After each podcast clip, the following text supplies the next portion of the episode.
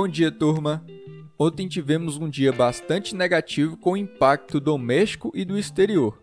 Começando por aqui, o setor bancário, que ajudou o índice a se manter no positivo na segunda-feira, ontem jogou no negativo após o balanço do Itaú. As ações do maior banco privado do país caíram 4%, mesmo com o lucro de 6,4 bilhões de reais no primeiro trimestre deste ano. Isso porque analistas avaliaram que, sem os fatores não recorrentes, a expectativa de lucro não teria sido alcançado. Outro ponto que atrapalhou e fez o Ibovespa cair 1,26% ontem foi a volta à estaca zero da reforma tributária. Ontem, o relator da proposta, o deputado Agnaldo Ribeiro, já tinha lido o parecer quando o presidente da Câmara, Arthur Lira, decidiu por fim a comissão mista que discute a reforma. De acordo com Lira, foi uma decisão técnica com o objetivo de preservar a tramitação. Mas outras questões que podem ser mas outras questões que podemos tirar dessa decisão é que a proposta escolhida não era de interesse do Lira e do governo, era a PEC 45 que li ontem, a qual contempla a unificação de cinco impostos federais, estaduais e municipais. O governo e Lira, porém, defendem uma tramitação em partes, a iniciar pela fusão de tributos federais. Agora nos restará esperar por uma nova formação de comissão e a ver quem será o novo relator.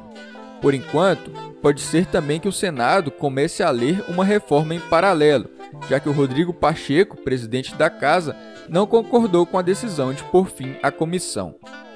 E por último, o que movimentou bastante o noticiário brasileiro foi a interrogação do Luiz Henrique Mandetta na CPI, que não trouxe muito impacto ao mercado porque ele falou que já está bem claro como as omissões do presidente Bolsonaro e a defesa à cloroquina. O que mais causou surpresa ontem foi a decisão de adiar a participação do ex-ministro da Saúde, Eduardo Pazuello, para o dia 19 de maio, após a alegação dele ter tido contato com pessoas que testaram positivo para a Covid-19. De certo, seu depoimento é o mais aguardado e deu para perceber que ele não está preparado. Agora, em relação ao exterior, as bolsas sobem na manhã desta quarta-feira após a boa queda de ontem, principalmente das ações de tecnologia ou aqueles ativos que já vêm se beneficiando das mudanças implementadas na pandemia. O receio dos investidores é aquele mesmo de inflação e redução dos estímulos por parte do Federal Reserve. O que fez reavivar esse medo foram as falas da secretária do Tesouro dos Estados Unidos, Janet Yellen, sobre a possibilidade das taxas de juros terem que subir para impedir que a economia superaqueça. Esse é um dilema que não se encerrará até que enfim chegue a decisão de elevar os juros, que por enquanto o Fed fala em apenas 2023. Enquanto aqui no Brasil veremos uma nova alta da Selic hoje, sendo o principal evento econômico do país no dia.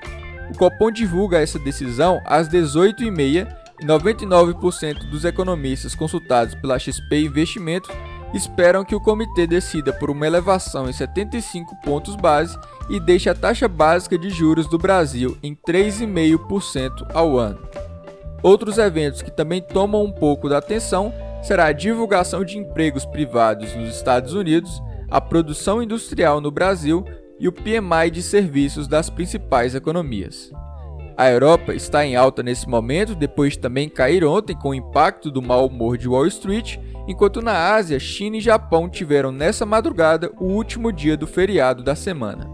Para hoje é isso, uma ótima quarta-feira a todos.